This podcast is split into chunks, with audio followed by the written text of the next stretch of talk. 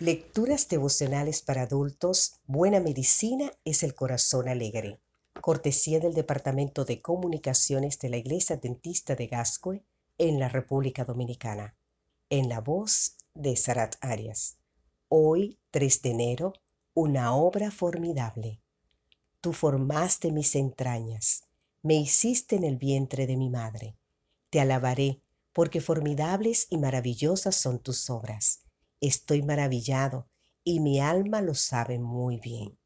Salmos 139, 13 y 14. La perfección de la maquinaria humana es siempre motivo de asombro.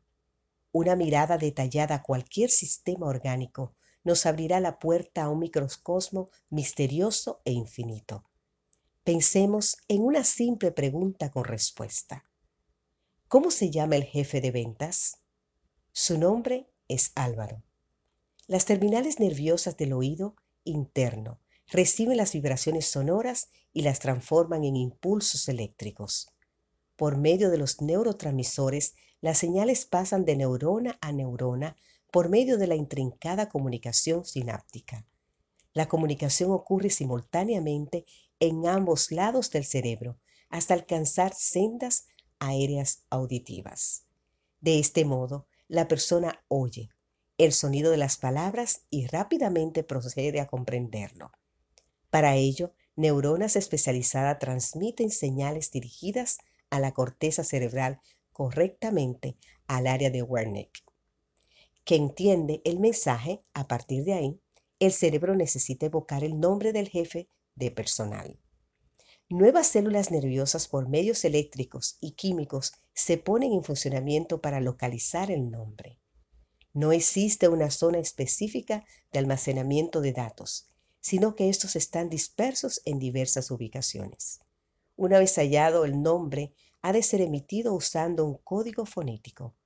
Las instrucciones fonéticas corresponden al área de Broca, en el lóbulo frontal izquierdo, y de ahí la información se desplaza al área motriz de la corteza, pues solo esta zona cerebral puede dar órdenes a los músculos y órganos de la fonación, cuerdas vocales, laringe, lengua, etc.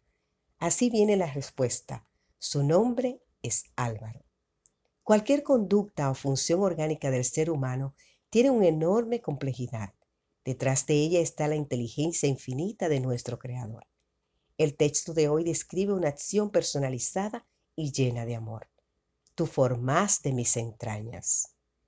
Amigo, Dios conoce cada una de las células de tu cuerpo porque Él las ha creado y las ha formado. El resultado es el único y irrepetible que tú eres, privilegiado y especial, creado para honrar al cielo y servir al prójimo. Agradece al Señor porque las muchas dádivas recibidas, aunque como cualquier otra persona tengas debilidades, las virtudes que Él te concede las sobrepasan. Es más, el Creador cuenta con todo lo que necesitas para suplir tus deficiencias. Mi Dios, pues suplirá todo lo que os falte conforme a sus riquezas en gloria en Cristo Jesús. Amén.